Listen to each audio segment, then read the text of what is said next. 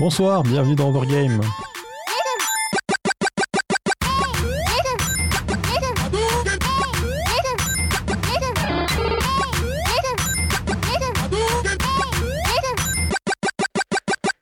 Bonsoir à toutes et à tous, vous êtes sur euh, Cause Commune, euh, donc, oula, 93.1 93.1 FM à Paris en Ile-de-France, ou sur causecommune.fm sur Internet. Le site est également intéressant puisque vous aurez plein de liens, en particulier le lien du chat, si vous voulez discuter avec nous, et donc bonsoir le chat. Euh, également les liens Twitter et Facebook de la radio pour suivre l'actualité, ou un lien pour nous faire des dons si vous voulez soutenir la radio. Merci Léo. Euh, donc ce soir de 21h à 22h30 c'est Overgame, on vous parler de jeux vidéo et ce soir on parlait de la guerre des consoles et un peu plus largement que ça aussi. Euh, je suis avec mon équipe habituelle, donc effectivement Léo à droite qui aime l'argent, Bonsoir, j'aime l'argent. Lucas en régie qui n'aime pas l'argent Mais je suis en régie. Bonsoir. et Aurélie qui existe. Bonsoir, je pense. ouais, exactement. Donc elle est. Du coup, je suis pas du tout troublé par, euh, par cette introduction qui fait n'importe quoi. Euh, oui, du coup, effectivement, bah, la guerre des consoles, c'est comment dire, c'est un peu un sujet classique en soi. hein. Il y a toujours eu ce côté de concurrence entre différentes euh, consoles. Oui, c'est parce qu'on n'a plus d'imagination pour les C'est sujets. ça. Donc maintenant, on regarde les, les top 50 sur internet et on prend les mêmes parce qu'on sait plus quoi faire. Top 50, ça va être long la vidéo, non? Euh, oui, ça dépend. Si c'est très rapide, ça va. Chaque, chaque item va vite. Et en vrai, ça, c'est un, sujet qui m'intéresse pas parce que moi, je n'aime pas les consoles. Mais ça tombe Non bien. mais tu n'aimes rien en fait à part tes jeux indés donc de toute Oui, façon. c'est le meilleur. Et attends, la liste des jeux indés. Si on est que c'est- 4 à y avoir joué, c'est les meilleurs jeux. Si on est plus de 4, c'est bien mainstream, c'est pas intéressant. Et du coup, bah, un peu plus sérieusement, effectivement, on pensait commencer par euh, Nintendo et Sega, qui sont un peu l'emblème euh, historique, disons, de, de la concurrence entre consoles et de, cette guerre qui a pu s'instaurer. Effectivement. Alors en plus, c'est euh, presque même euh, les, deux seuls euh, géants qui sont vraiment battus dans ce qu'on peut appeler la guerre des consoles. Parce que plus le temps va, moins on considère qu'il y a une guerre des consoles encore active. Enfin, c'est. Mais- Maintenant, c'est une concurrence saine et, euh, et qui. Et non faussé. et non, non faussée, de parfaite, euh, pure, bien sûr, mais aussi qui- marchés. qui, émule Bah, le marché. Sans aller jusqu'à dire que c'est une concurrence saine, c'est une concurrence un peu moins rigolote, qui a donc euh, moins d'intérêt à être Une concurrence ennuyeuse. Voilà, c'est ça. C'est une concurrence euh, comme la concurrence entre le riz blanc basmati et le riz blanc rond. Voilà, on s'en fout. Monsieur Basmati aussi Ah non, c'est pas une marque Basmati. Je Non, c'est un type de riz. je Euh, suis débile. et, et donc, on est d'accord que là, tu viens de dire que la première partie serait intéressante et que le reste de l'émission serait ennuyeux. Voilà, parce qu'après, c'est plus ma partie. Ça risque d'être vrai, mais c'est quand même mesquin de le dire.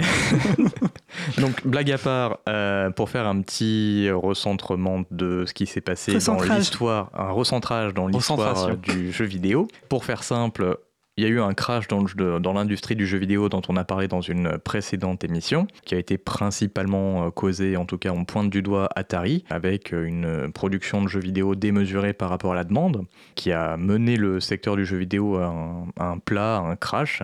Et euh, on Aux États-Unis. aux États-Unis et un petit peu dans le reste du monde. Et on a fait une super mission de radio là-dessus. Oui mais il l'a déjà dit donc si Ah, tu je, je écoutes n'écoute pas, je suis, en train de, je suis en train de discuter sur les réseaux sociaux. Et du coup, on pointe également du doigt, comme on pointe Atari pour la cause du crash, on pointe également du doigt Nintendo comme étant la cause d'un renouveau. Euh, qui aurait ramené un nouveau public euh, qui était euh, désabusé d'Atari et qui a été bien amusé grâce à Nintendo. Et donc dans ce contexte-là, Nintendo est le premier sur le marché du, des consoles de salon à réentrer sur le marché de manière bien vivace avec un gros boom, avec son Nintendo Entertainment System, ou Famicom au Japon. Donc. Mhm. NES euh, dans le reste du monde, effectivement. Donc c'est un système qui est sorti en 1983. Alors c'est pas un contexte où il n'y avait pas du tout de concurrents, mais Nintendo a vraiment euh, été le premier à bien euh, se démarquer. Et dans ce contexte-là, la première console de Sega à faire concurrence, ça a été la Master System qui est sortie en 1985. Et en fait, là où il y a eu un- une concurrence qui a pu apparaître entre les consoles, c'est que Sega sortait ses consoles entre guillemets en avance par rapport à Nintendo, c'est-à-dire que euh, Sega a commencé à sortir sa 16 bits avant que Nintendo ne sorte la sienne, et du coup pendant Ça plusieurs veut années, dire quoi? euh, c'est-à-dire que la console de Sega était plus puissante, du moins en apparence, et même au point de vue graphisme, ça se voyait, elle était capable de meilleures performances, parce que à l'époque, les différences de performance, c'était assez littéralement du facteur 2, tandis que maintenant, ça se voit Donc un du peu coup, moins les quand même. 16 bits, c'est ça? Enfin, plus il y a de bits, mieux c'est c'est ça du coup? À l'époque oui. À l'époque, oui, c'est ça se limitait vraiment à ça. C'est les, les performances de la console étaient vraiment, vraiment beaucoup mieux. Euh, pour ceux qui veulent s'imaginer euh, un petit peu à quoi peuvent ressembler le, l'équivalent, enfin la progression du jeu vidéo. Euh, regardez ce qui se faisait sur Atari, ensuite sur Nintendo, euh, sur NES et ensuite sur Super NES. On voit clairement une amélioration rien que sur les graphismes, sur le son, euh, sur tout ce qu'on pouvait faire dedans. Et on peut vraiment voir pourquoi l'argument du j'ai deux fois plus de bits, dit comme ça, ça fait bizarre, pardon, Laissez-moi tout seul m'enfoncer. Moi, je ne fais plus de réflexion parce qu'après. euh, Alors, vous voyez pas, c'est de la radio, mais moi, je suis désespéré euh, sur, sous ma table. hein. Voilà, c'est en train de pleurer. il n'écoute même plus. Mais du coup, oui, euh, on était donc sur la Mega Drive qui est sortie en 1988. Du coup, il sortait avant Nintendo à chaque Ouais, fois, c'est sorti. ça? Ah ouais, la Mega Drive est sortie en 88 et la Super NES est sortie en 90. C'est ça. Donc pendant deux ans, euh, ça a été l'inverse, c'est-à-dire que la NES était sortie deux ans avant la Master System, qui était la console de Sega, et ensuite pour la console 16 bits, c'est- ça a été l'inverse. La Mega Drive est sortie deux ans avant la console de Nintendo, euh, la Super NES. Ce qui a laissé de la marge pour les vendeurs de Sega de dire bah, chez Sega c'est mieux. Et d'ailleurs la concurrence entre les deux boîtes, euh, les deux boîtes de jeux, les deux consoles a été très poussée et surtout en dehors des consoles elles-mêmes. Et ça a été une très grande campagne de, campagne de pub, principalement aux États-Unis mais également en Europe. Il paraît que c'était en Angleterre que c'était le plus poussé, mais je ne suis pas allé chercher les pubs anglaises parce qu'on est, parce qu'on est une émission française. Et donc voilà un petit extrait euh, d'une pub euh, Sega. Bah, tu t'en vas déjà? Sega, c'est plus fort que toi.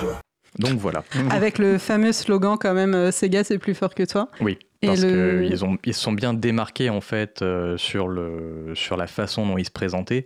C'est-à-dire qu'ils se sont un petit peu fait des antithèses. Nintendo, c'était la console familiale, et d'ailleurs c'est resté la console familiale euh, pour tout public. Et euh, Sega cherchait à se démarquer de ça en disant bah, euh, le Nintendo c'est la console pour enfants familiale, et bah Sega, la, C'est pour les vrais. c'est ça, C'est pour les Warriors. Euh, là, dans cette pub, on peut voir un, un punk euh, qui vient de chez Mad Max, euh, qui arrive sur sa moto, euh, qui vient essayer de jouer à Shinobi, et à la fin, il part en pleurant, et, euh, la voix lui dit bah, Tu t'en vas déjà, Sega, c'est plus fort que toi.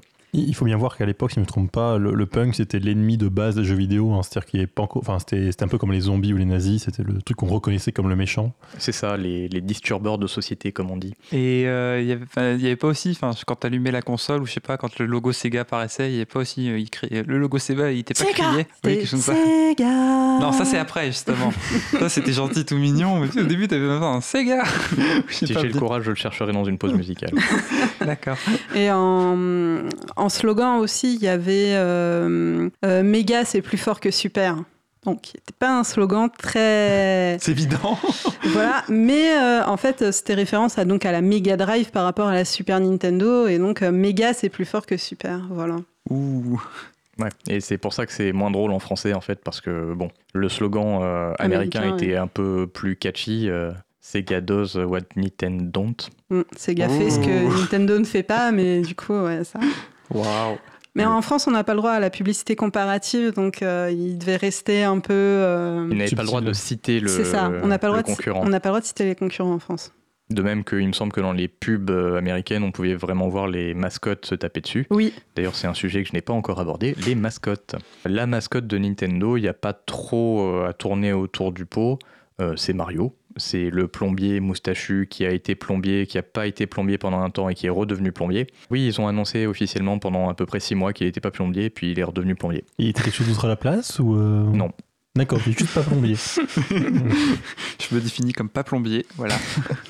Bah, je pense que ça correspond à beaucoup de monde sur cette terre. Du coup, c'est un plombier euh, entre guillemets italien avec un accent euh, joué par un américain qui, est un peu bedonnant, euh, qui a une petite moustache marron et qui porte une salopette bleue avec euh, une casquette rouge et un pull rouge aussi, si je me trompe pas. Donc ça, c'est un personnage qui est pas spécialement charismatique. Et ça peut aussi expliquer le genre d'image qu'a eu la console Nintendo. euh, et en concurrence en face. Alors au début, on avait Alex Kidd, Qui était à peu euh, près la même chose. qui était à peu près la même chose, C'était en un plus gamin. jeune, avec encore moins de charisme. Et c'est pour ça que quand Sonic, euh, qui arrive avec euh, ses 250 000 km à l'heure euh, et ses euh, chaussures euh, rouge fluo euh, et qui est un hérisson bleu punk, euh, tout de suite c'était un peu plus rigolo. C'était plus euh, jeune. euh, C'est ça. Et C'était ça, cool. ça Voilà. a participé euh, pour faire les deux images des de marque, euh, les Nintendo gentil bon enfant et les Sega avec Sonic le rebelle. D'ailleurs, je crois que c'est dans les paroles d'un des multiples génériques de Sonic. On me fait oui de la tête.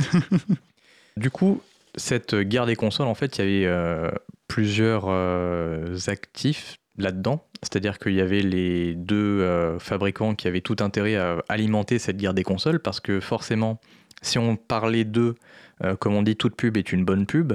Donc euh, même si ils se divisaient les foyers parce qu'ils étaient les deux principaux constructeurs, il y avait quand même plus de foyers qui achetaient des consoles de manière générale parce qu'on parlait de consoles et que ça faisait la une et que les enfants avaient envie d'avoir telle ou telle console et ça a poussé les ventes en fait. De même, bah, le fait qu'il y ait une, telle- une- tellement une grosse campagne de communication autour de, des, des jeux et des concurrences comme ça, ça a fait que ça a guidé les discussions des cours de récré. Enfin, je parle des cours de récré parce que c'était un petit peu l'âge que j'avais à cette époque-là. C'était peut-être pas ton cas. euh, Tu me fais un sourire. euh. si, si, si. Si, c'était aussi les cours de récré.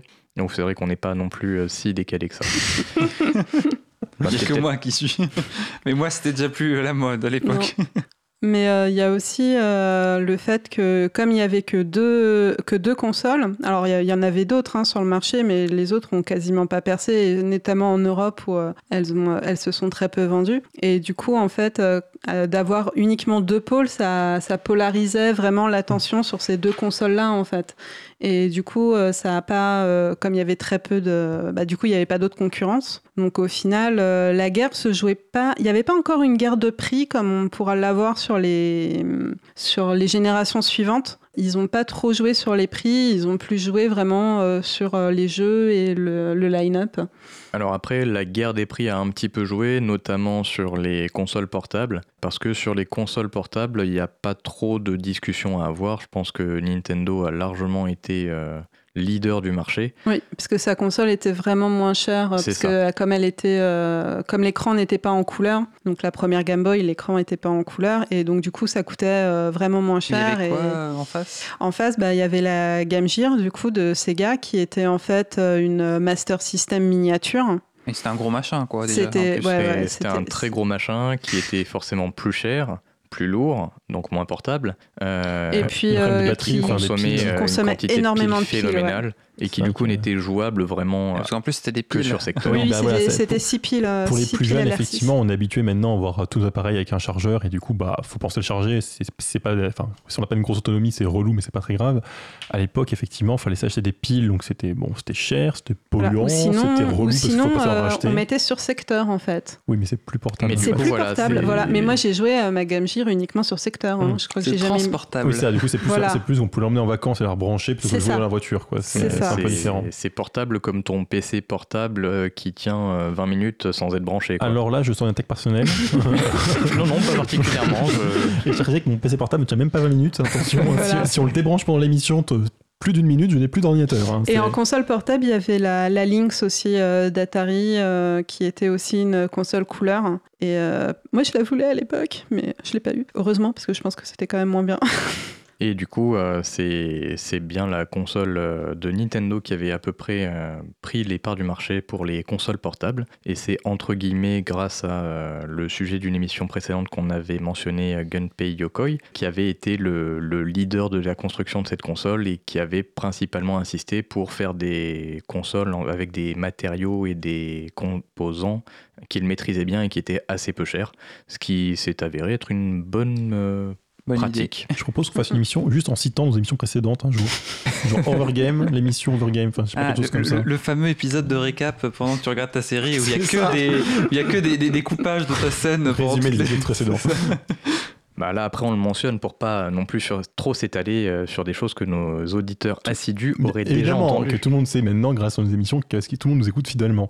Oui, grâce à nos podcasts qui sont bien évidemment tous disponibles. Alors donc, tu- ensuite, point suivant. Euh, du coup, euh, tiens, je m'avais, je m'étais noté que euh, en parlant de Sonic, il, il, a fait un peu fait parler de lui ces derniers temps avec mm. son magnifique film qui a été bah, momentanément annulé. Il est peut-être bon de noter d'ailleurs que Sonic, il n'avait pas été racheté par Nintendo d'ailleurs, la mascotte Non, ça reste une... Une propriété, de, Sega, mais il y a des accords après avec Nintendo mm. pour qu'ils puissent utiliser la mascotte sur certains jeux. D'accord. Oui, d'ailleurs, on va peut-être faire un très gros fast-forward sur euh, la fin de la guerre des consoles. Après l'ère des euh, consoles 16 bits, on commence à entrer dans une ère des consoles où euh, ça a plus trop de sens de parler en nombre de bits. Donc ça a été le passage de la Super Nintendo à la Nintendo 64 pour Nintendo en 1996. Il y a eu la Saturn pour euh, Sega en 94 ainsi que la Dreamcast en 98, qui étaient les deux des consoles sur euh, support disque. Et euh, là, on pourrait croire que c'est le paroxysme de la guerre des consoles. Et effectivement, c'est le paroxysme de la guerre des consoles qui se trouve bien embêté par l'arrivée de nouveaux géants sur le secteur, euh, principalement Sony à cette époque-là, avec euh, l'arrivée de la PlayStation qui a fait un gros coup, euh, que ce soit sur Nintendo ou sur, ou sur Sega. Et Sega ne s'en est pas remis et est devenu un éditeur tiers sur les consoles des autres fabricants de consoles, du coup. Ils n'ont pas, ils jamais rien tenté, du coup?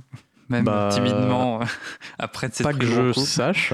Après, je suis pas particulièrement allé chercher plus loin que ça parce que je ne voulais pas m'étaler sur les années plus lointaines des éditeurs. On va pas faire GameCube, Wii, Wii U, euh, Switch et compagnie. Et puis surtout parce que euh, c'est le dernier point que je voulais mentionner. Au final, euh, même si c'est peut-être un peu tôt pour le dire dans cette émission-là, la guerre des consoles, ça, ça a été un événement dont on aimait parler, mais globalement qui n'avait quasiment aucun impact et qui a globalement, on s'en fiche un peu. Quoi. bon, bah voilà, vous êtes content. Voilà, vous avez donc euh, fin de l'émission. Hein, il est 22h30. Ah non. Euh, on va quand même la continuer du coup, mais euh, on va trouver quelque chose pour la pause musicale, je pense, hein, parce que Lucas vient d'avouer que le sujet ne marchait pas. Voilà, on passe à autre chose. Euh, du coup, le, les, la musique que j'ai choisie pour ce premier interlude, c'est euh, What Becomes of Us pour Final Fantasy Type 0 de Takeharu Ishimoto.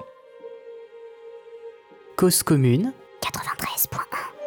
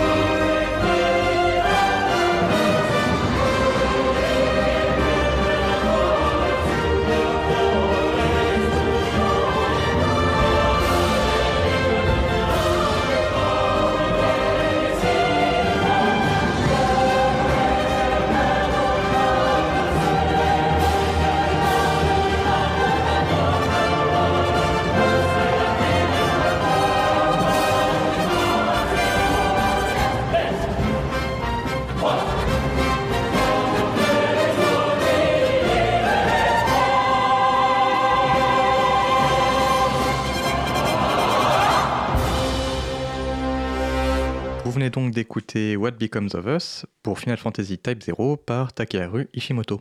Et vous êtes toujours sur Cause Commune 93.1 FM en Ile-de-France ou sur causecommune.fm euh, bah, partout ailleurs, hein, c'est sur internet, c'est le concept. Vous pouvez donc trouver particulièrement donc, un bouton pour nous écouter, même si vous devez nous écouter en théorie, du coup c'est bizarre. Soit effectivement le lien du chat, les liens Twitter et Facebook de la radio, ou des liens pour faire des dons à la radio. Jusqu'à 22h30 euh, le lundi soir, c'est donc 21h 22h30, c'est euh, Cause Commune. Non, c'est Overgame. Hein, voilà, euh, je suis censé être le nom de mon émission on, on, pourrait croire au bout d'un moment. On parle de la guerre des consoles. Lucas nous a avoué que c'était un mauvais sujet, puisqu'en fait, la guerre des consoles, c'est sa partie, et qu'après, euh, bah, en fait. Non, mais ce que je voulais dire, c'est qu'en grandissant, euh, j'ai plus le même budget, j'ai plus les mêmes priorités, euh, j'ai moins de temps aussi, donc ça plus vraiment le même genre de, de priorité dans mon esprit, quoi. C'est pas pareil.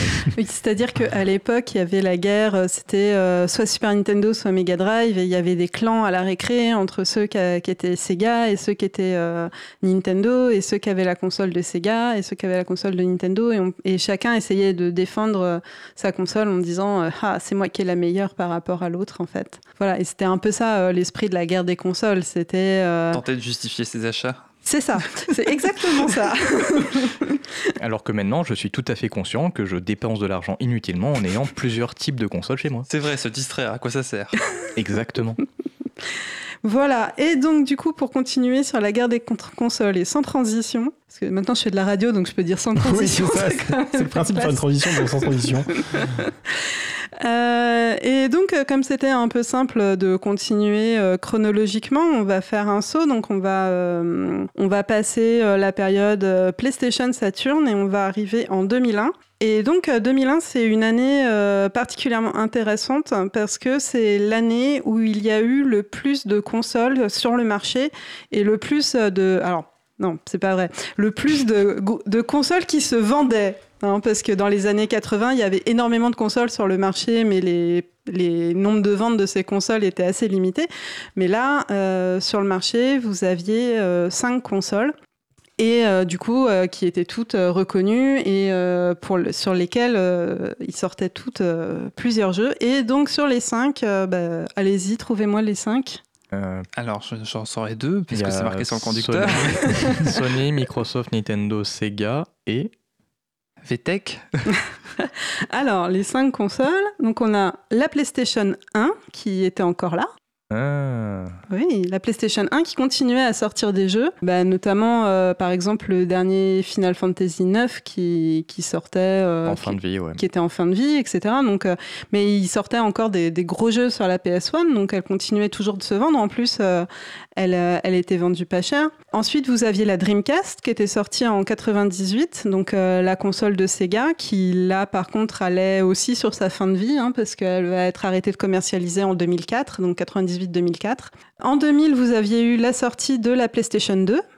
Et ensuite, les deux nouvelles consoles qui sortent euh, en 2001, vous avez euh, la GameCube de Nintendo et donc la Xbox euh, de Première de- première du Microsoft. La Xbox première du nom, voilà, de Microsoft, qui euh, donc euh, c'était euh, Microsoft qui voulait essayer de refaire sur le marché le coup que Sony avait fait euh, lors de la sortie de sa PlayStation 1, quand il avait, euh, il, a- il était débarqué contre Nintendo et Sega et qu'il avait raflé l'intégralité du marché et donc euh, et donc Microsoft euh, Fort, Il a- fort de son argent. fort de son argent et effectivement c'est un peu ça A voulu se mettre dans ce marché. a voulu euh, se mettre dans ce marché et donc euh, il a sorti euh, sa Xbox et en même temps en parallèle donc Nintendo qui avait réussi à vivoter quand même tant bien que mal avec sa Nintendo 64 euh, a sorti sa GameCube et l'intérêt en fait de cette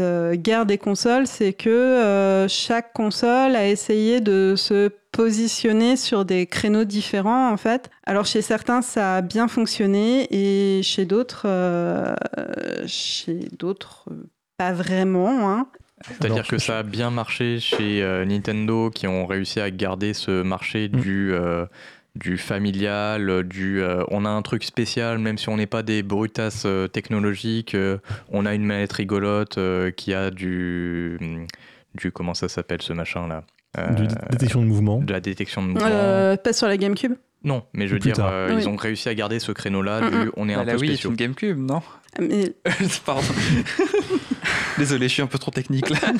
oui, c'est en, en hardware, ouais, mais après sur euh, la philosophie de la console, entre Oui, euh, la. Wii et la GameCube, C'est pas du tout pareil. Et donc pour en revenir euh, à nos à nos belligérants principaux, alors euh, bon, du coup, je vais passer rapidement sur la Dreamcast qui est sortie qui est sortie tôt, qui a bien fonctionné les deux années, enfin.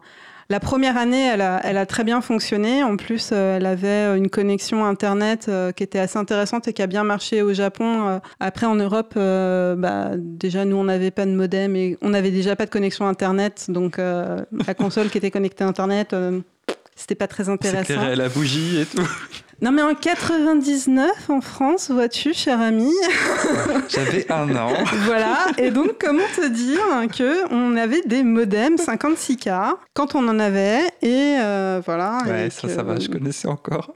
Et en fait, euh, donc la, la Dreamcast est morte euh, quasiment au moment où euh, PlayStation a annoncé qu'il allait sortir la PlayStation 2, qui, forte du succès de sa précédente console, euh, voilà. Et donc la, la PlayStation 2, c'était la hype absolue. Ils ont vendu 980 000 consoles en 48 heures au Japon. À sa sortie. La sortie, de la, logistique. la sortie de la PlayStation 2, c'était euh, des gens qui se ruaient, euh, enfin des trucs euh, improbables. Et en plus, surtout en Europe, où ils avaient, alors on ne sait pas trop dans quelle mesure ça avait été monté de toutes pièces ou pas, mais il y avait des grosses difficultés d'approvisionnement. Ils avaient eu, il y avait, je crois qu'il y avait une usine qui n'avait pas fonctionné, il n'y avait, pas de- il y avait pas de console, il n'y avait pas de memory card, il y avait des, des rumeurs comme quoi ils sacrifiaient le marché européen pour Alors, pouvoir la euh, memory card euh, est Ah un accessoire technologique assez amusant pour ceux qui ne savent pas ce que c'est. À l'époque, la mémoire, c'était assez euh, étrange à obtenir, et du coup, pour pouvoir enregistrer tes sauvegardes, il fallait le mettre sur une- un disque externe que tu branchais sur ta console. Voilà, que tu payais en plus, hein, parce que sinon c'était pas Mais drôle. du coup, tu pouvais en avoir plusieurs. Oui, C'était pratique. mais tu payais ça à la peau du cul et il n'y avait même pas un méga dessus. Ouais, mais il y avait de quoi se Bon, stocker pas mal de alors, sauvegardes quand voilà. J'ai même. j'ai l'impression qu'on qu'on sent le, le jeune qui n'a jamais dû acheter ses memory cards et le plus ancien qui a, dû les payer de sa moi, poche. j'ai connu un C'était, PS2 euh, quand même, et c'était- tout, il y avait quand même des c'était- memory cards. hein. Alors, la- les memory cards, alors PS1, je crois que c'était 149 francs. La memory card. Et, Et quand sur tu partais une en memory vacances card- sans ta memory card, tu le sentais passer aussi. Ouais, et la memory card, tu pouvais sauvegarder. Je crois qu'il y avait 12 blocs de mémoire. Donc tu pouvais sauvegarder à peu près. Tu pouvais sauvegarder au maximum 12 jeux, mais il y avait des jeux qui prenaient euh, plusieurs, Plusieurs blocs blocs. mémoire. Genre, euh, je crois que Gran Turismo prenait 4 blocs mémoire. Et donc, euh, Et voilà. donc ça, on rappelle, hein, c'était en plus de la console et en plus des jeux qu'il fallait acheter. C'est hein, ça, oui, voilà. Sinon, c'est pas drôle. Et donc, euh, la PlayStation 2, elle avait euh, deux grandes forces. La première, c'était qu'elle était rétro-compatible PlayStation 1. Donc, par défaut, même quand elle est sortie, elle avait un line-up. Enfin, les jeux à la sortie étaient vraiment mauvais. Mais comme elle était euh, rétro-compatible PlayStation 1, on pouvait jouer à tous les jeux PlayStation 1 sur la PlayStation 2. Donc, ça a permis de compenser les six premiers mois avec des jeux totalement calamiteux. Je me souviens encore de Fantavision, cette magnifique euh, simulation de feu d'artifice hein, au label bleu, au label verte. hein, voilà, c'était le jeu à la, à la sortie de, Play- de la PlayStation 2, c'est Fantavision, tu Ça vois. a l'air bien. C'était Voilà. quoi C'était intégré dans la PlayStation et puis tu Non, pouvais- non, c'était un jeu que tu devais acheter, Ah, cher ami. Ah, je crois qu'il était vendu, il, a- il devait être vendu en bundle quand même avec la console. Je préfère Wii Sport. Et euh, donc la, la console pouvait lire aussi, euh, elle faisait le lecteur DVD. Et ça, c'est aussi euh, ce qui a permis de la faire euh, Bah, en fait, il marcher. me semble qu'à l'époque, c'était le même. C'était moins c'était- cher que les ça, lecteurs DVD. C'est à peu près le même prix qu'un lecteur DVD et du coup, bah, Tout le monde a si acheté le père de PS2, famille avait envie d'un lecteur DVD, bah, Voilà, et donc elle est sortie, à sa sortie, elle coûtait environ 450 euros, euh, enfin si on remet en euros, hein, parce que c'était des prix en francs à l'époque, contre la Xbox qui, elle, donc est sortie euh, un an après, à 479 euros, qui lisait pas les DVD, alors en fait si, mais il fallait débloquer, en fait le, le, le programme pour lire les DVD était bloqué, et donc il fallait que vous ajoutiez un truc pour pouvoir débloquer le lecteur DVD, parce que ça, ça le faisait pas automatiquement. hein. c'est trop simple quand même. Voilà, si on c'est- vend la technologie euh, qu'on a sans la revendre encore plus, euh, où est-ce qu'on se fait de l'argent C'est ça. Et donc euh, la Xbox euh, était donc c'était le parpaing, c'était un truc énorme qui était designé sur le sur une architecture de PC en fait. Et l'idée de Microsoft, c'était de convertir plus rapidement tous les jeux PC pour avoir une masse de jeux assez rapidement. Parce que comme le PC c'est mieux, il y a plus de jeux dessus. Bah, disons que Microsoft avait déjà une main mise sur le, marché du jeu sur le PC, donc ils avaient pas mal de personnes qui pourraient potentiellement, sans trop de frais, C'est ça, parce que en fait, la, grosse euh, problématique euh, de Microsoft euh, pour toute cette génération et encore un peu pour les générations suivantes, c'est que les développeurs de jeux vidéo japonais ne voulaient pas développer sur la Xbox. Et donc, du coup, la Xbox s'est très peu vendue au Japon alors, si on veut faire une comparaison, il s'est vendu au Japon 23 millions de PlayStation 2. Et je vous laisse deviner le nombre de Xbox euh, qui s'est vendu euh, première génération au Japon.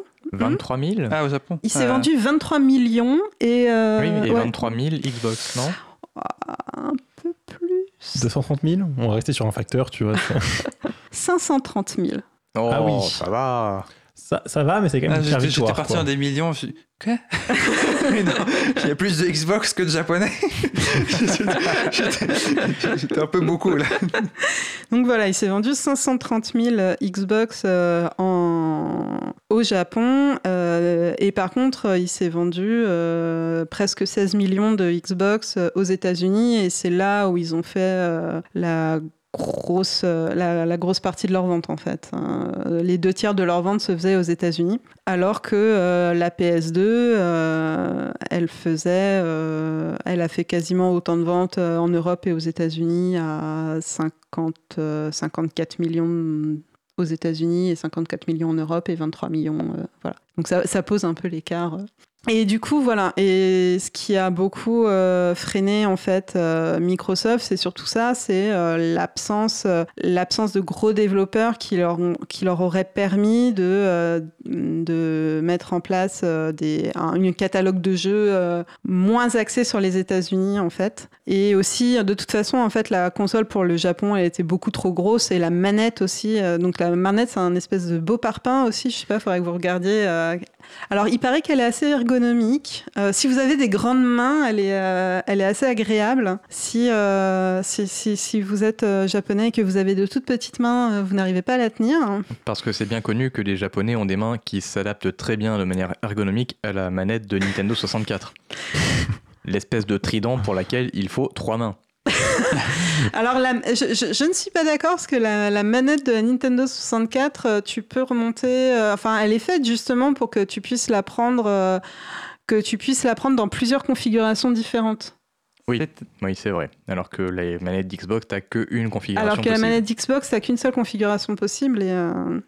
Ça ressemblait à quoi? Ça ressemblait à un grand M avec un joystick au milieu qui était trop loin des deux pouces, c'est bien ça? Laquelle? La manette de Nintendo 64. La manette de Nintendo 64, ouais, elle a trois branches.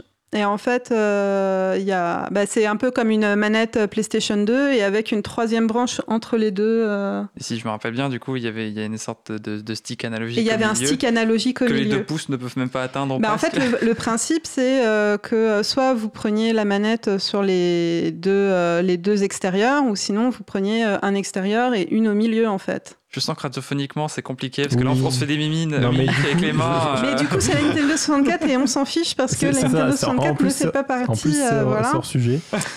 Et, et, après, tout seul dans son coin, il y avait la GameCube qui, elle, n'était pas lecteur DVD, qui avait pris euh, son propre format propriétaire euh, qui s'appelait l'Optical Disc, qui était un tout petit, un tout petit DVD voilà, et euh, du coup, ça permettait de ne pas avoir de temps de chargement, et ça, c'était quand même cool. Euh, mais par contre, du coup, comme c'était petit, eh ben, il y avait moins de place euh, pour les jeux et du coup, certains jeux, quand ils, avaient du mal en fait à faire les conversions d'une plateforme à l'autre parce que bah, la GameCube était plus puissante que la PlayStation 2, mais comme elle avait moins de mémoire pour les jeux, du coup, c'était le cul entre deux chaises. Voilà. Et en parlant de forme de console, c'était aussi un cube. Et c'était un cube et toutes les pubs se faisaient euh, sur la forme du cube. Voilà. Et du coup, je dois annoncer. Oui, tu peux annoncer la musique suivante, à moins que tu veuilles absolument euh, continuer pour une demi-heure. Mais je, je pouvais, hein, puisque j'ai- j'avais d'autres trucs à raconter, mais c'est pas grave. Bah, De moi, je, ça va, moi, j'aime toute bien. façon, euh, donc la musique, c'est euh, Life Returns, composée par Yuka euh, Tsujiyoko pour Fire Emblem Pass of Radiance. Cause commune, cause-commune.fm.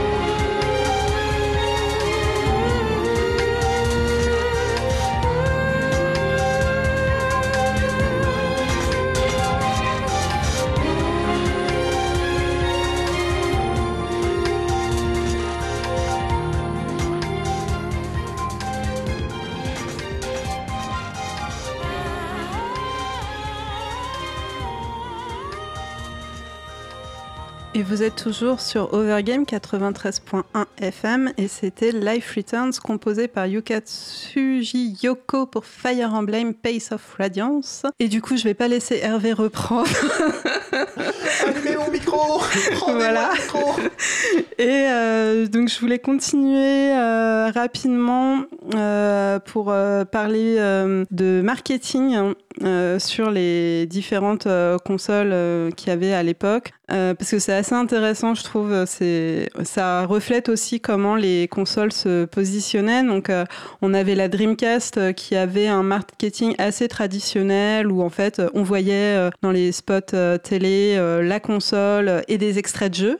Voilà, donc c'était quand même des trucs euh, classiques. Après, vous aviez Sony. Alors, euh, Sony, euh, dès, dès la PlayStation 1, avait fait des spots publicitaires assez Perché. Voilà, assez étrange, euh, avec euh, notamment, donc au tout début, ils avaient fait le CAP, hein, le comité anti-PlayStation, où euh, il y avait des gars en noir, un peu style Men in Black, qui venaient pour détruire des PlayStation, pour dire que la PlayStation c'était le mal absolu, voilà. Ils avaient pas embauché aussi un, je ne sais plus quel réalisateur. ça, c'est ce que j'allais y venir. Et donc, pour la PlayStation 2, pour la sortie de la PlayStation 2, ils ont embauché David Lynch pour faire euh, une, euh, une publicité. Alors, je, je, vous engage à aller jeter un coup d'œil sur cette publicité. Euh, elle est marquante. Alors, tu, tu l'oublies pas. Voilà, c'est une publicité en noir et blanc avec un homme qui traverse un couloir et à la fin du couloir, il tombe sur une espèce de, de salle avec un sofa, avec des, des choses assises sur le sofa. Des choses. Des, des personnages faut que vous voyez. Et en particulier, vous avez un bonhomme avec une tête de canard et qui disait Bienvenue dans le troisième monde. Voilà. et donc ça, c'était la pub pour la PlayStation 2 où euh, vous ne voyez, euh, bah, on voyait pas la PlayStation 2 et on voyait pas les jeux.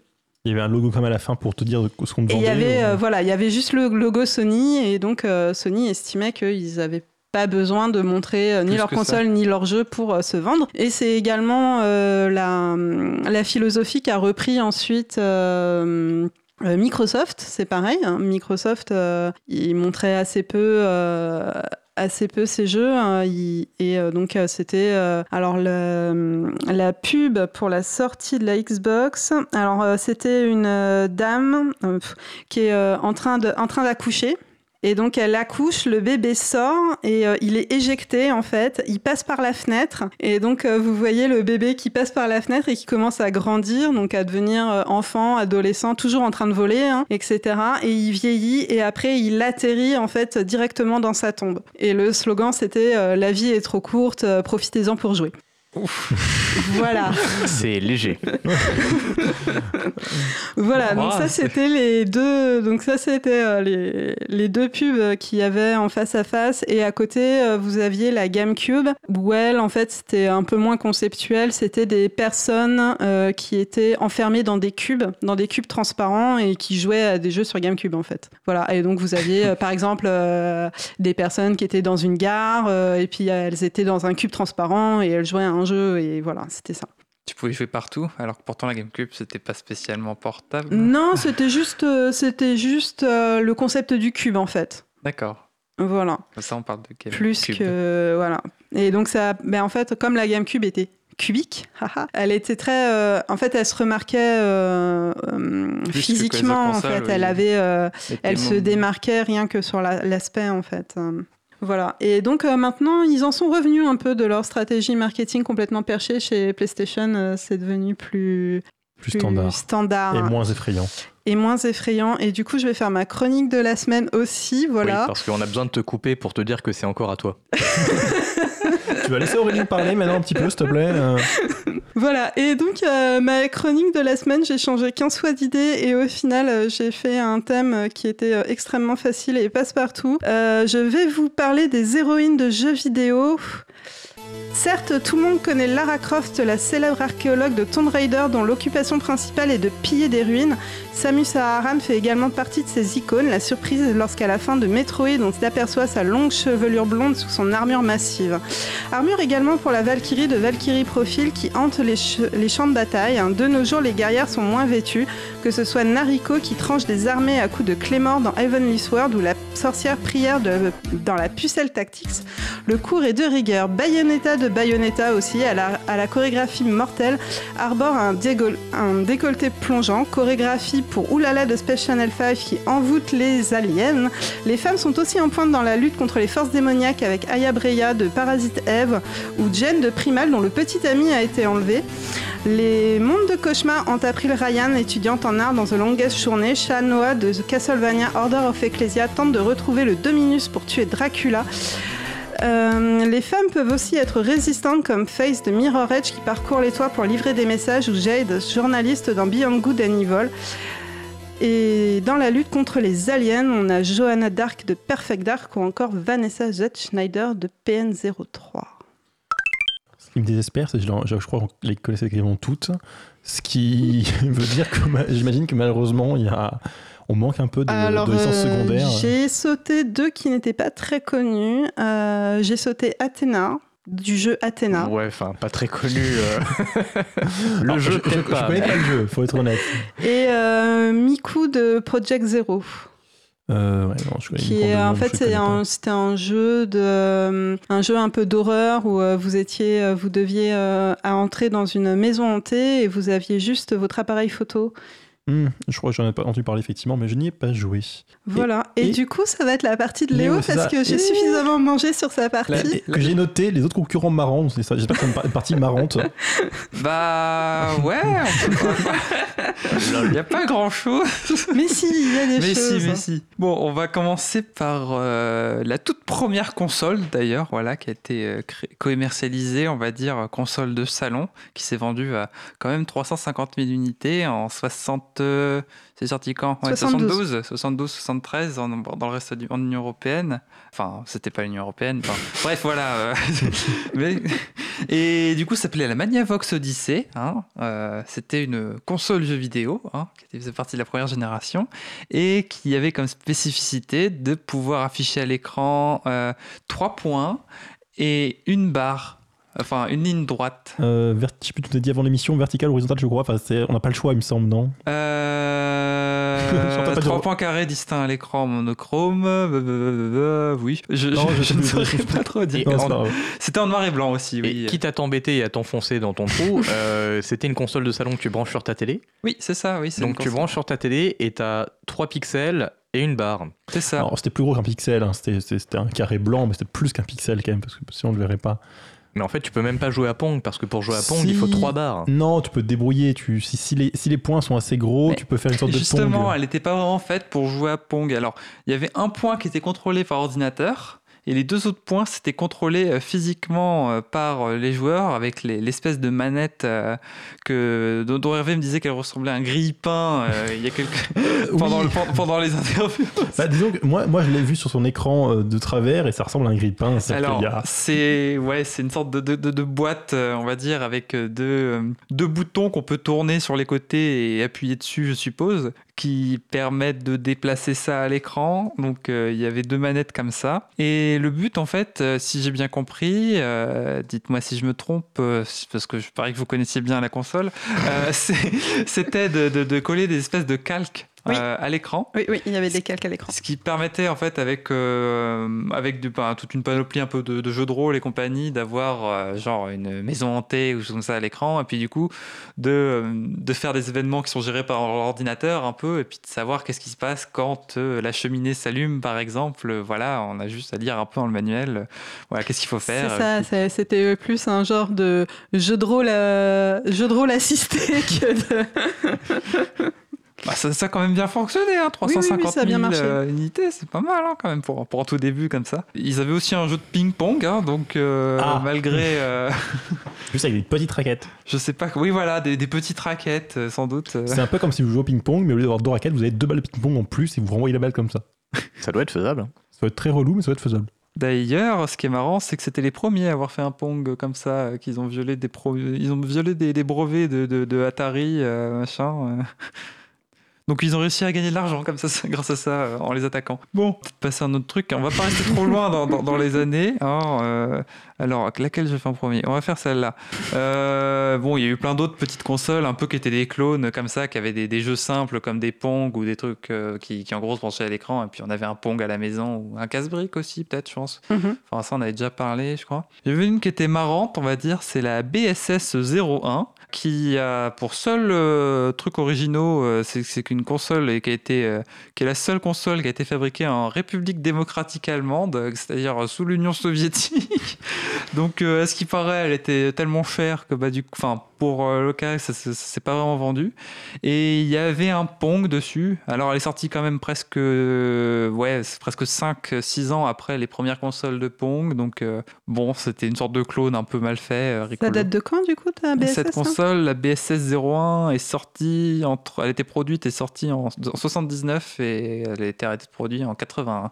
ah oui c'était Alors après, je, je me suis dit, on pourrait parler, je sais pas si on peut considérer ça comme une console, parce que c'est quand même euh, un, un PC en soi. On peut parler de la Commodore 64 quand même, hein, qui était un ordinateur, euh, c'est un gros clavier euh, que tu branches à un écran, grosso modo, Un ancêtre des consoles de salon et un ancêtre des ordinateurs de, de bureau aussi. aussi. voilà, qui était programmable du coup et qui euh, permettait euh, du coup de, de jouer aussi à des jeux vidéo. Alors, Mais on, ça on d'accord, quand on dit programmable, c'est pas dans le sens informaticien pour l'utiliser pour programmer, c'est dans le sens on pouvait taper des lignes de code depuis un manuel pendant 5 heures pour après C'est voir un ça, jeu. c'est ça Alors, justement. après, Les jeux étaient distribués comme ça aussi, c'est-à-dire qu'en gros, tu devais taper ton jeu à l'écran, donc tu passais plusieurs heures, euh, plusieurs centaines euh, d'heures limite à taper ton jeu sur l'écran. Centaines, la- ça m'étonnerait, mais Bon, peut-être pas centaines, mais dépend de ta, ta capacité à taper vite. Mais je pense que si tu recopies les, les centaines de lignes de code quand même pour créer ton Snake euh, à l'écran, euh, mais ça avait quand même le mérite d'être euh, populaire, je pense, parce qu'il y a quand même une cinquantaine de jeux euh, vachement, enfin, qui ont été vachement appréciés d'après d'après Wikipédia. hein, euh, je vais pas faire la liste, hein, mais la grande bible de cette émission. Non, c'est Voilà. pas vrai. On a aussi d'autres sources que Wikipédia quand même. Oui, Je- sur- je- je surtout toi et tes thèses. oh, euh, be- be- be-. Mais encore. Est-ce que tu veux nous parler des add-ons de la Sega, par exemple? Euh, ah oui, oui, oui, oui. Je pensais peut-être parler de la laser active, mais que. Oui, vas-y, vas-y. Ouais, bah c'était c'était une console. euh, Ouais, il y a pas grand chose à dire en fait. dessus. hormis, hormis le fait, hormis le fait que c'était un monstre qui avait. euh, Enfin, je sais pas si vous voyez les vieilles chaînes IFI euh, comme ça, là, qui pèsent euh, 16 kilos, euh, qui. euh, Les tourne-disques, en fait. Les... Non, non, non, non, non. Enfin, il n'y avait même pas de tourne-disque. C'était. Je sais pas. ah, je sais pas s'il y avait un tourne-disque dedans. Ah, enfin, je, je dis que des bêtises. Et du coup, Bah. qu'avec qu'avec que seulement pour elle de- d'utiliser la technologie Laserdisc, c'est ça Qui était C'est euh, ça. grosso modo un des concurrents du DVD de C'est l'époque. ça. Alors le Laserdisc, ouais, c'est sorti un peu avant les DVD et euh, si vous voulez un, un peu une image, ça ressemble un peu au, au disque 33 tours. Alors euh, oui, ça va pas parler non plus. mais- Un vinyle. Une émission, Voilà, une voilà. émission jeune et moderne. euh, Oui, ça ressemble, ça ressemble à un vinyle, donc ça a quasiment la taille d'un vinyle et donc ça avait euh, la qualité euh, d'un DVD en fait. Et du coup, ouais, c'est sorti, euh, c'est sorti quelques un an ou deux avant les DVD. Ça s'est un peu répandu. Parce que la qualité d'image était quand même euh, était quand même bien meilleure euh, Que de la VHS. que de la VHS mais c'était très très cher et donc du coup le Pioneer Laser Active c'était euh, Je crois que c'est la seule console euh, de, de jeux vidéo qui a utilisé euh, cette, euh, cette technologie, euh, mais euh, c'est un peu un monstre. euh. Ah, surtout qu'en plus c'était assez précoce en soi parce que les CD c'était pas ça, ça venait à peu près de commencer quoi au final donc il n'y avait pas grand chose on était encore un peu aux cartouches quoi à l'époque Mm, mm. d'ailleurs la Mega Drive dont on peut parler euh, voilà qui était encore une console à cartouche qui est sortie euh, quand même presque 4 ans après euh, c'était déjà donc euh, ça s'est vraiment pas démocratisé on va dire les, les CD entre temps du coup la Mega Drive qui a été quand même vachement populaire on en a parlé un peu chez, chez, Sega mais elle avait la, caractéristique rigolote d'avoir eu pas mal d'extensions matérielles, ce qui faisait que, hum, je sais pas comment vous représentez ça, la console c'est une sorte de grosse boîte noire avec un lecteur de cartouches dessus, donc on insère la cartouche, elle dépasse on va dire du, du- de la machine et puis on l'insère dessus. Et du coup, ils avaient hum, mis une espèce de, de, de, de grosse tête D'intercartouche. ouais, de, de grosses têtes qu'on pouvait mettre un peu à la place de la cartouche pour mettre une euh, cartouche dans la grosse tête, un peu, qui permettait d'augmenter les capacités de la console. Elle a aussi reçu une extension pour pouvoir mettre des CD. Donc cette fois-ci, on posait la console sur, Sur, sur- un sur socle un avec le socle, CD à avec côté. le lecteur de CD qu'il y avait sur la droite, ce qui faisait que ça faisait une, chimère euh, assez, assez- assez immense avec euh, un lecteur de CD et le, le truc d'extension, le- la tête d'extension qu'il y avait En dessus. même temps, c'est un bon concept. Moi, on me dit, ouais, c'est une console et chaque année, tu rajoutes un bout, un bout dessus et à la fin, ça fait un robot. Moi, j'achète direct. hein. Et donc la, la campagne marketing pour euh, le donc euh, il y avait le 32X, euh, c'était le truc qu'on rajoutait à la place ça, voilà, le 32X. le 32X et euh, le méga CD euh, donc pour le lecteur CD. Et la campagne marketing pour le 32X c'était euh, Sega lance euh, le premier accessoire qui ne sert à rien. Et quand vous tourniez la page, c'était marqué sauf si vous aviez une Mega Drive. Mais effectivement, ça, ça servait pas à grand chose parce que le 32X n'a pas servi, euh, n'a pas été utilisé en fait dans beaucoup de jeux et au final, Et il s'est vendu très, vite. très très peu. en fait, c'est vite mort parce que la PlayStation est sortie rapidement à côté et du coup, de toute façon, ils allaient déjà lancer la Saturn, donc. Et Sega Saturn qui n'a pas non plus des masses marchés si. Ça, c'est pas trop mal vendu encore. Ça va à peu près. Avant qu'on passe à autre chose, euh, je tiens à souligner que le chat nous fait remarquer qu'on avait tort et que les laserdiscs existaient bien avant les années 90. Et effectivement, d'après Wikipédia, ça s'est sorti en 1978. Donc on Oh. confirme que Wikipédia est la source officielle de l'émission. Oui, mais ce que je veux dire, c'est que c'était pas démocratisé dans les, dans les jeux, dans les cartouches, quoi. Enfin, moi, personnellement, j'ai commencé à avoir des laserdiscs plus dans les années 90, euh, de façon euh, chez des, chez des gens, tu vois, chez des vrais Oui. gens. Mais du coup, c'est pas, sorti, c'est pas sorti un ou deux ans avant le DVD. C'est sorti quelques Ouais. dizaines d'années, quoi, avant. Mm, mm.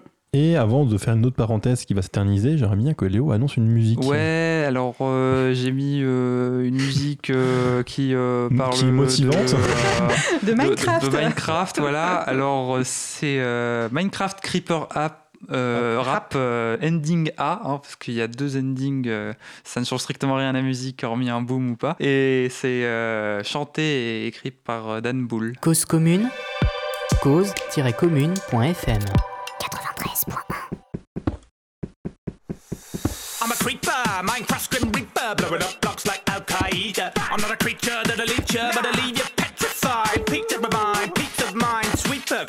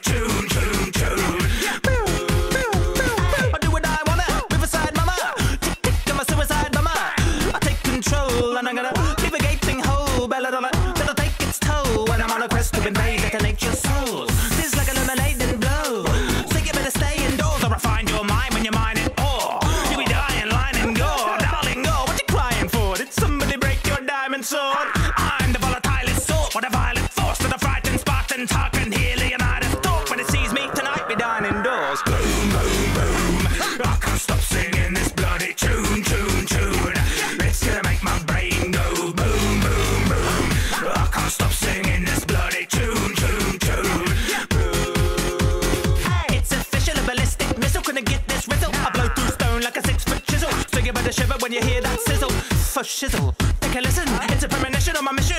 Death by demolition. If I don't come home, there's a sign in my kitchen to describe why I'm missing.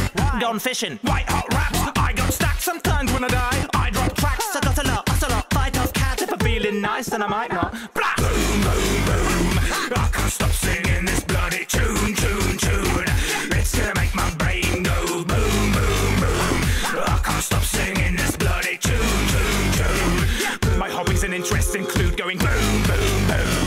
Euh, du coup, c'était quoi? C'était Minecraft Creeper Rap euh, Ending A par Dan Bull, c'est ça? Oui, c'est ça. Et donc, vous êtes toujours sur Cause Commune, 93.1 FM à Paris-Île-de-France, sur causecommune.fm le site. Et euh, ce- c'est Overgame, on parle de jeux vidéo. hein, si vous venez d'arriver jusqu'à 22h30, on va faire une petite dernière partie pour conclure cette émission sur la guerre des consoles. Mais avant, une petite page d'actu.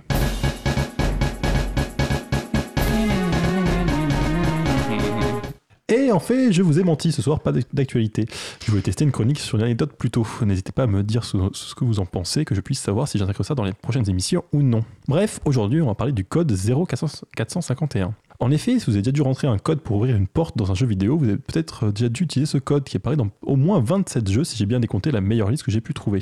Les premiers jeux de cette liste sont ceux du studio Looking Glass, qui a popularisé le style de l'immersive sim, la simulation immersive, des jeux de rôle à la première personne avec de nombreuses solutions pour chaque, problème, traditionnellement le combat, la discrétion, hacker un système, négocier, trouver le mot de passe dans le décor, etc. Des jeux qui impliquent donc souvent de trouver des codes.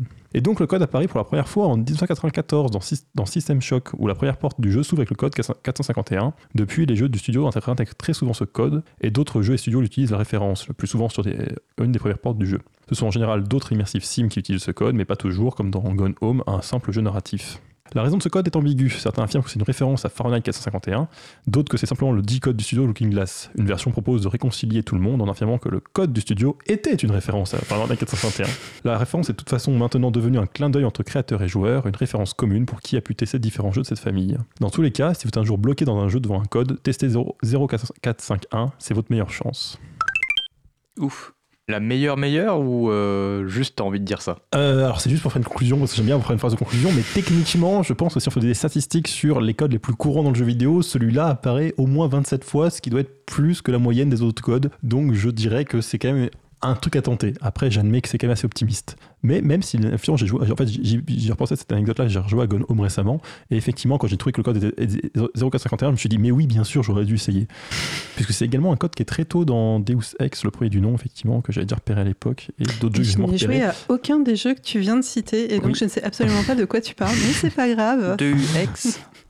C'est des bons jeux, pour la plupart, peut-être. En tout cas, il y a un code qui fait 451. Ok. Et- Ça me dit rien non plus, t'inquiète pas. Bande d'incultes. Et, euh, et du coup, effectivement, en dernière partie, on pensait donc parler pas du tout de la guerre des consoles, mais plutôt de, ce qui va un peu avec, c'est-à-dire la concurrence entre des licences, parce qu'effectivement, bah, certaines licences étaient très liées aux consoles. Euh, bah, pour reprendre un peu la partie 1, pour faire un lien dans l'émission qui était parfaitement prévu, typiquement, effectivement, entre Nintendo et Sega, on avait donc, bah, comme on l'a cité, euh, Mario de chez Nintendo et Sonic chez Sega, qui du coup non seulement étaient associés aux consoles, étaient pour le coup vraiment liés, c'est-à-dire qu'il y a d'autres licences qui qui ont pu être euh, interplateformes et pas forcément qui pouvaient être en concurrence, pas forcément sur les plateformes sur lesquelles on y jouait, mais effectivement qui ont lié leur identité aux consoles, au- à la marque, et qui ont plus ou moins bien survécu, effectivement. Bah, pour le coup, c'est aussi lié, euh, enfin, les deux étaient liés entre le fait de réussir plus ou moins les jeux et de réussir les consoles. Il y avait un concept euh, d'exclusivité en fait. C'est ça. C'est Bah, certaines licences qui c'est sont que- que... chez Nintendo et d'autres licences qui sont que chez Sega. Comme ils étaient créés par, euh, par la marque, effectivement, on pouvait jouer que chez cette marque-là, et euh, qui ont plus ou moins bien tenu la, la durée, puisque bah, typiquement Mario, qui effectivement, même si bien moins charismatique, et que je crois que tout le monde au fond de son cœur pleure un petit peu le fait que ce soit Mario qui gagnait parce que quand même un hérisson bleu qui court vite ça paraît quand même bien plus cool.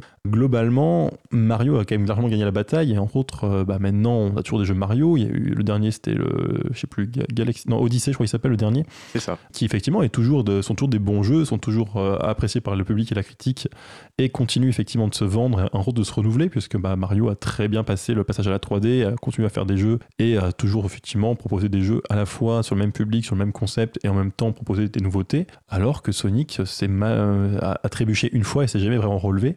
Puis effectivement, le passage à 3D était beaucoup plus dur, et c'est vrai que depuis, on tente de, de ressusciter Ma- Sonic. Le problème de Sonic, surtout, c'est que les consoles Sega sont mortes. Oui, bah, Euh, c'est parce qu'en fait, le, le Sonic euh, sur euh, Dreamcast était très bon. Euh, Sonic Adventure.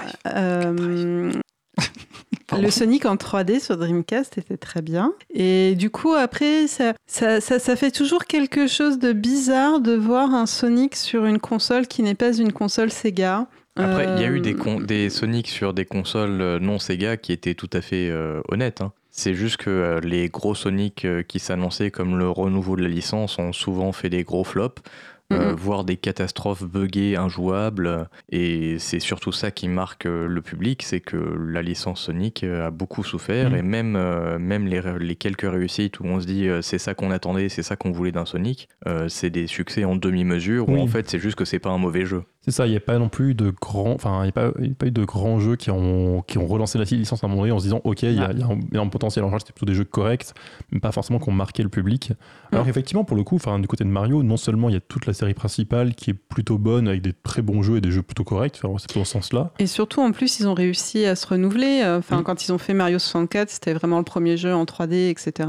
Euh, et là, euh, les Mario Odyssey, Mario Galaxy sont encore des références dans les jeux de plateforme. Oui, Bah après, je pense qu'on peut aussi dire que, enfin, du coup, les Mario, ils étaient plus, donc, comment dire, c'était moins rapide que Sonic euh, dans le sens, euh, pas pour faire de mauvais jeux de mots, parce que Sonic était un dessin rapide, mais là où c'était un jeu de plateforme qui, qui était quand même assez nerveux, Sonic, euh, fallait analyser vraiment l'environnement quand même assez vite, même si c'était facilité parce que le, le- le design des niveaux était plutôt sympathique. En 3D, ça devenait déjà beaucoup plus compliqué d'analyser tout l'environnement pour aller suffisamment vite, je pense. après, je, Alors que Mario, en soi, Même. le Mario 64, enfin, Mm. Mario, tu, tu pouvais justement sauter plus tranquillement. Plus généralement, c'est vrai que c'est facile à dire après coup, enfin, voilà, mais c'est vrai que c'est peut-être un, concept facile à adapter. C'est vrai que, Mario, finalement, était plus neutre. C'est vrai que bah, Mario, il sautait, il faisait de la plateforme, puis c'était tout. Du coup, maintenant, on peut toujours créer des jeux où, du moment que c'est de la plateforme, on va se dire oui, c'est un Mario. Alors, il en vrai, c'est plus subtil que ça, il y a plus de caractéristiques, mais c'est un peu l'idée.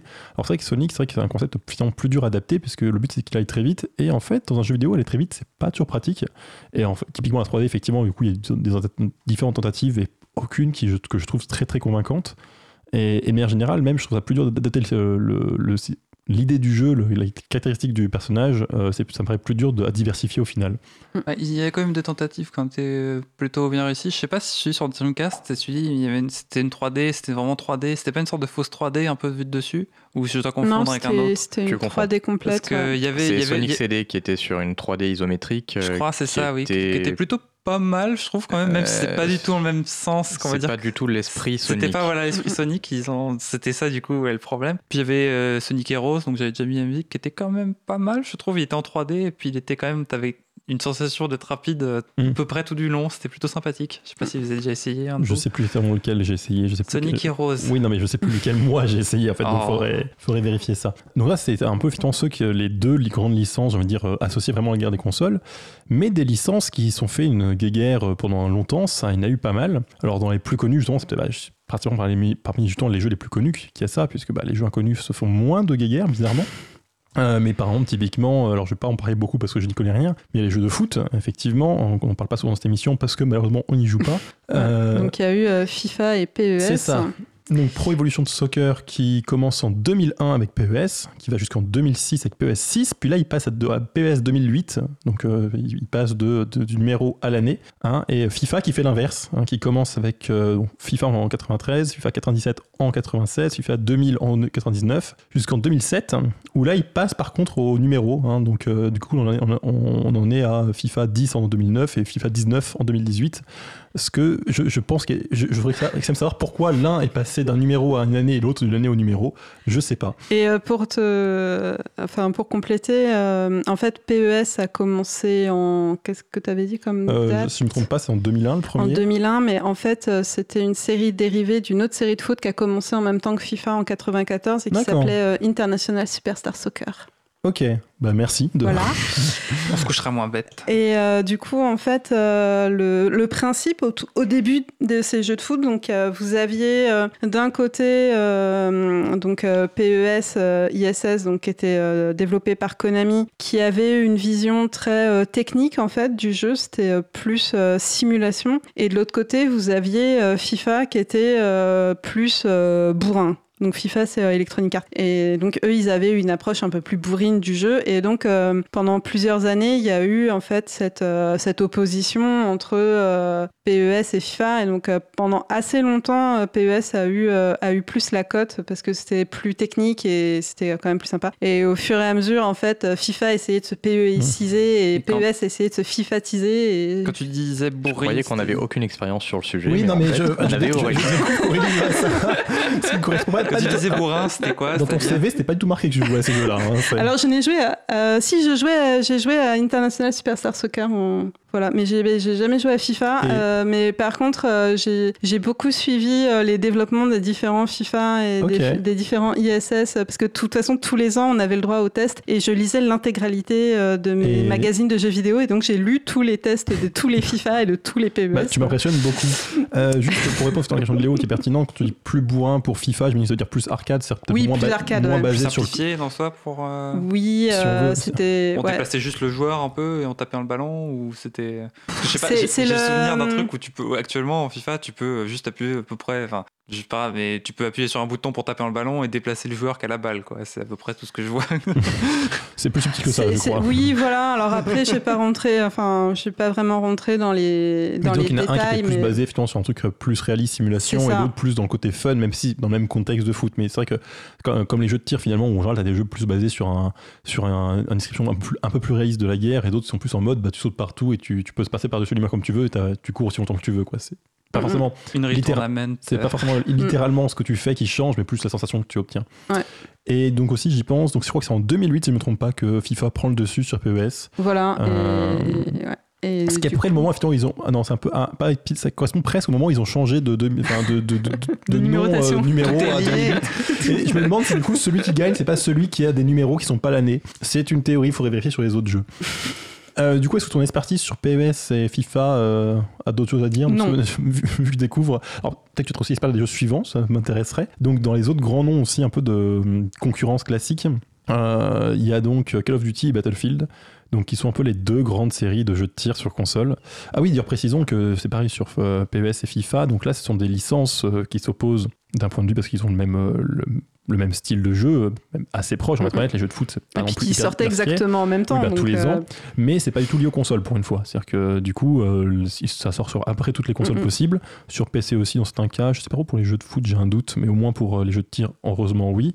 Et du coup, effectivement, c'est des jeux qui, du coup, enfin.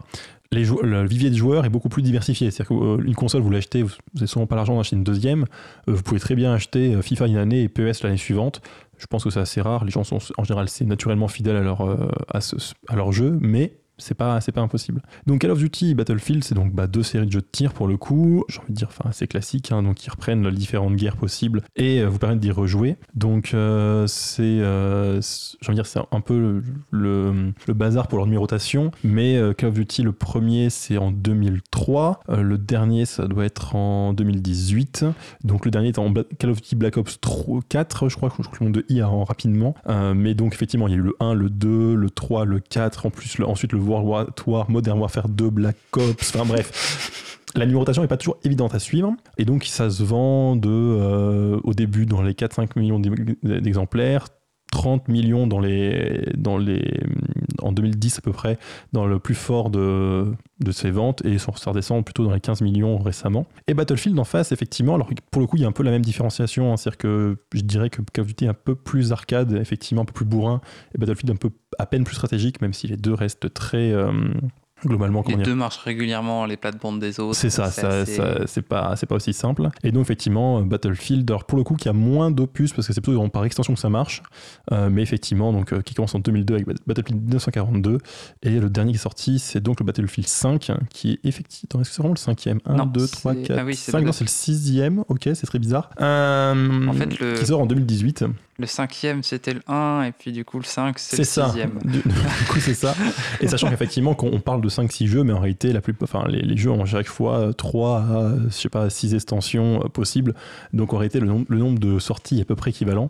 C'est juste la manière dont c'est présenté. Et donc pour Ah, le t'as coup. des extensions jusqu'à la prochaine sortie du prochain épisode, truc comme ça. Autant effectivement Call of Duty c'est beaucoup mieux vendu dans les années 2010, autant là ils sont revenus visiblement à des, des chiffres équivalents, même s'il faudrait voir pour les derniers où j'ai pas forcément les chiffres, mais en 2016 c'était à peu près dans les mêmes eaux. Et effectivement ce qui est amusant c'est que c'est encore une fois deux séries de jeux bah, qui se ressemblent beaucoup, c'est-à-dire que bah, c'est du jeu de guerre où ils ont fait après toutes les guerres possibles, modernes, futuristes, tout passé. Alors effectivement il y a quand même des différences, hein, évidemment, parce que donc, euh, Call of Duty ils font plutôt des conflits souvent un peu plus petits, euh, entre autres il y a souvent pas ou peu de véhicules. Euh, ah, non, non, je veux dire, euh, dans, dans- le sens de la carte de, ce J'ai que tu compris, non. une invasion alien. Oui, ou non, non, quoi, donc, pardon, euh, dans, dans- le sens vraiment là où tu joues précisément, euh, c'est plus effectivement, tu peux vraiment customiser ton arme, t'es es plus dans un plus petit terrain et t'es peut-être plus un peu un héros en mode tu peux tuer 40 000 Tu personnes peux d'un aussi coup. customiser ton arme, je crois, Euh, Battlefield.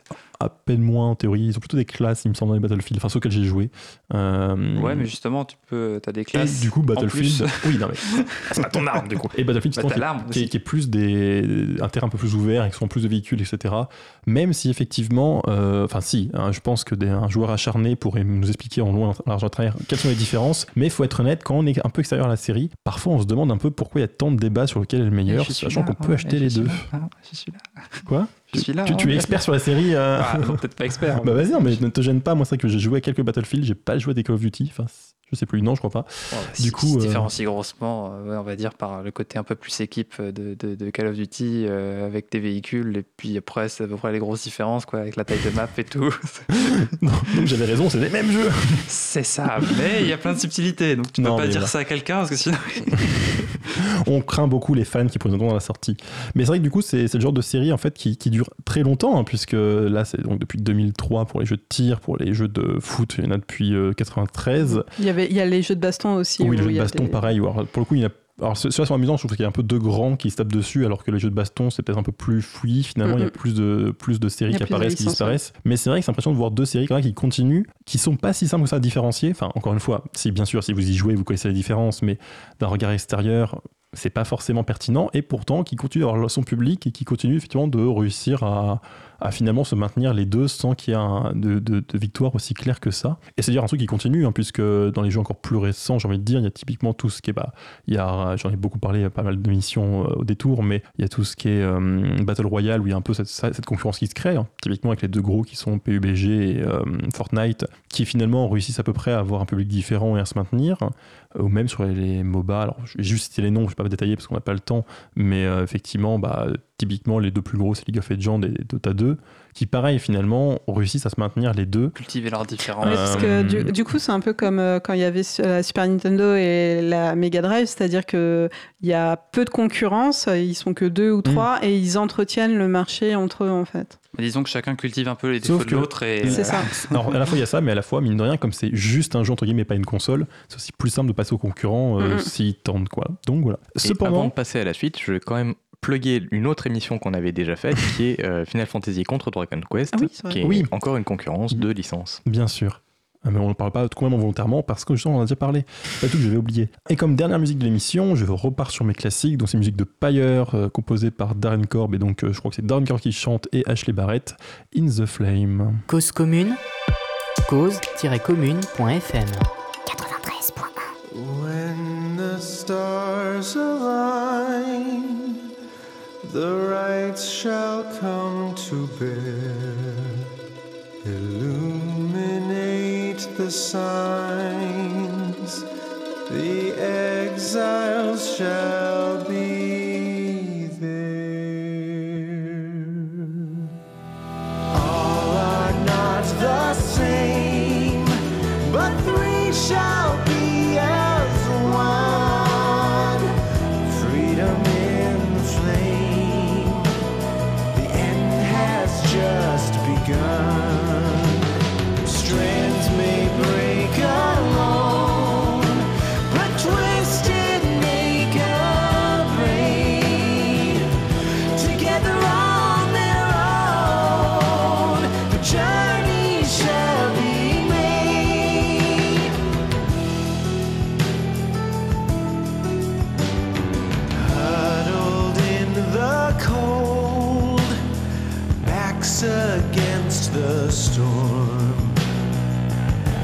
timid and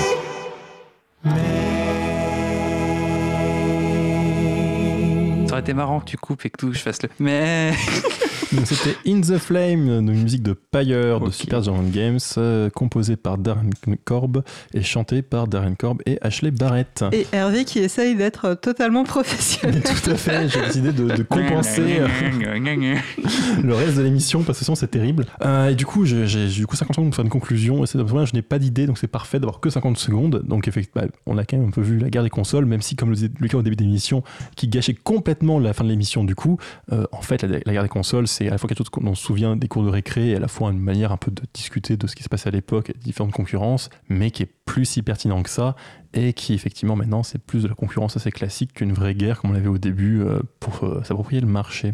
Et du coup, je propose de passer au jeu de la semaine directement.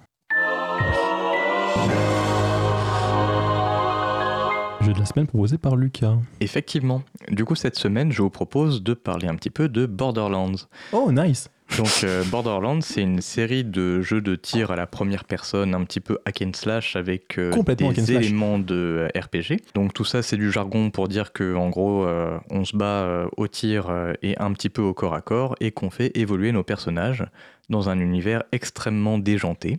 Et surtout, donc, hack and slash, l'idée, ça va être qu'on va trouver une tonne d'équipements sur les ennemis, donc plein d'armes différentes, et que l'idée, c'est de à chaque fois trouver des meilleures armes pour tuer des meilleurs ennemis, pour trouver des meilleures armes, pour tuer des meilleurs... En fait, c'est peut-être une boucle. Ouais, c'est ça, sauf qu'il y a une fin, quand même. Il y a une fin, même si on peut recommencer le jeu en plus dur, sinon c'est pas drôle.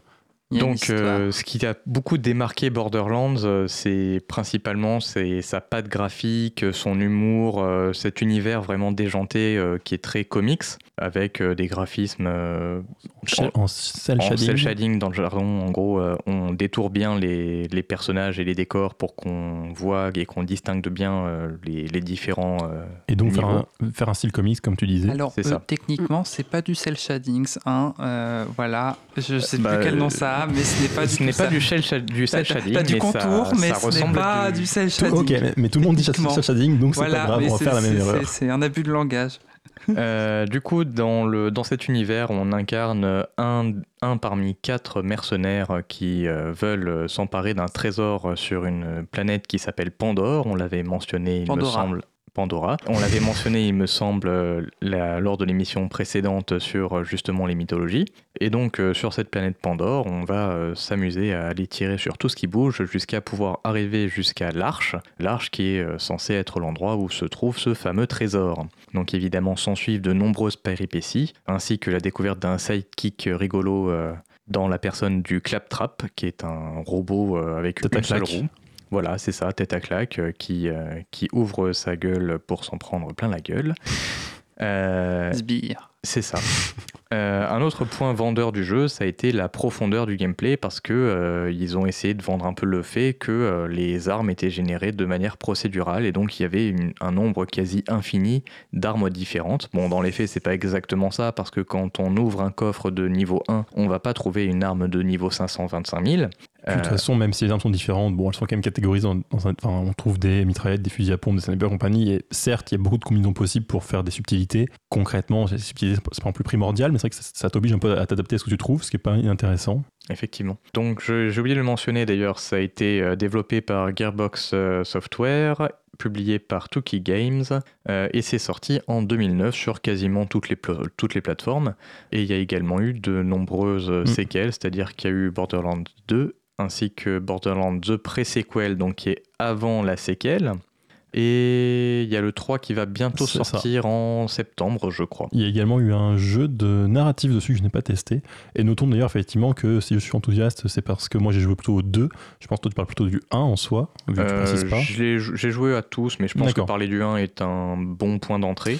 Euh, euh, un autre point effectivement euh, intéressant, c'est le fait que ce soit en multijoueur. Oui, tout à fait, c'est important. Effectivement, on peut jouer en coopérative jusqu'à 4 personnes, si je ne me trompe pas. Euh, ce qui fait un très bon jeu pour ma- ma- massacrer des ennemis euh, avec des amis, ce qui est toujours convivial. Sachant que c'est un gameplay qui est très axé sur le fun, sur le euh, même si je suis pas bon, je peux m'amuser quoi. Et surtout si c'est en groupe, on peut être porté par un camarade qui est meilleur que soi, il n'y a pas de souci là-dessus. Et peut-être petite anecdote rigolote, vu qu'il me reste quelques secondes, dans ce jeu, quand notre personnage meurt, ça fait partie du jeu. C'est-à-dire que c'est Mm. expliqué dans le scénario du jeu. Quand Ah. on meurt, on, on perd des crédits et on a un clone de nous qui est créé euh, sur la borne Et la plus proche. Notons d'ailleurs que c'est euh, le méchant du jeu qui nous ressuscite en fait, puisqu'en fait le service est fourni par une entreprise qui, Hyperion. qui- qui- Hyperion, qui est contrôlée par le méchant du jeu, C'est dans le deux. mais qui du, non, enfin dans le 2 oui pardon, mais du coup effectivement C'est pas un gentil dans le 1. D'accord. Mais du coup, globalement, l'idée, effectivement, c'est que quand on meurt, le méchant préfère nous ressusciter et gagner de l'argent que nous laisser mourir parce que, quand même, il gagne de l'argent, quoi. C'est Non, en fait, c'est c'est cool, un, c'est un l'argent. système global d'assurance en fait, et que du coup, ça te pompe de l'argent euh, de l'assurance en fait.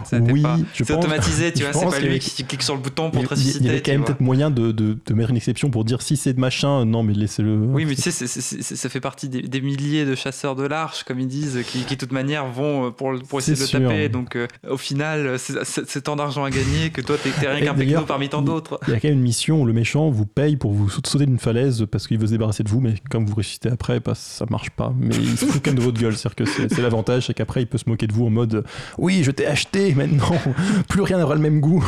tu es corrompu. Ça, il faut mentionner que les doublages sont vraiment géniaux Oui, voilà, dans les deux langues. Globalement, l'humour est un des éléments très importants du jeu. Donc, Borderlands, typiquement le Les 1 poignets. ou le 2, le pré-sequel, j'ai moins aimé. Le 3, on verra bien. Et ça va être la fin de notre émission parce que si je continue parler, on va me couper euh, méchamment. Merci de l'avoir suivi. Merci bien à mon équipe. Le Donc, couteau. euh, Aurélie, Léo et Lucas en régie. Euh, la semaine prochaine, puisqu'on a parlé un peu de la guerre des consoles, on va parler, de la guerre du PC du coup. Euh, basiquement, on peut plus s'intéresser finalement au PC, qu'est-ce qu'on, à quoi on joue dessus et pourquoi et comment, euh, et la concurrence qu'il peut y avoir dessus. Et on va se quitter sur une petite musique de Fatih Fat Fatih. Bonne soirée. Bisous, Bonsoir. bisous. Bonsoir.